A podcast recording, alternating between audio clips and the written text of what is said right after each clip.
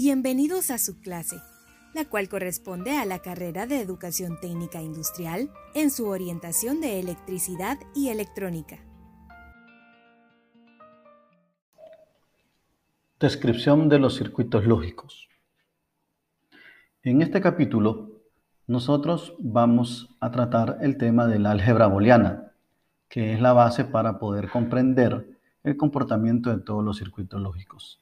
El álgebra booleana se basa en dos estados que se representan por unos y ceros, encendido y apagado. En este caso, nosotros vamos a iniciar nuestro estudio describiendo la operación y la construcción de las tablas de verdad para las compuertas básicas AND, OR, NOT y sus complementos o sus combinaciones NAND y NOR.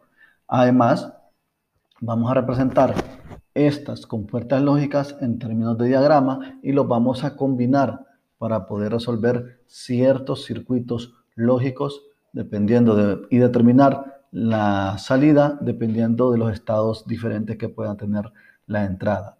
Igualmente vamos a describir la expresión booleana para las compuertas lógicas y combinaciones de compuertas lógicas.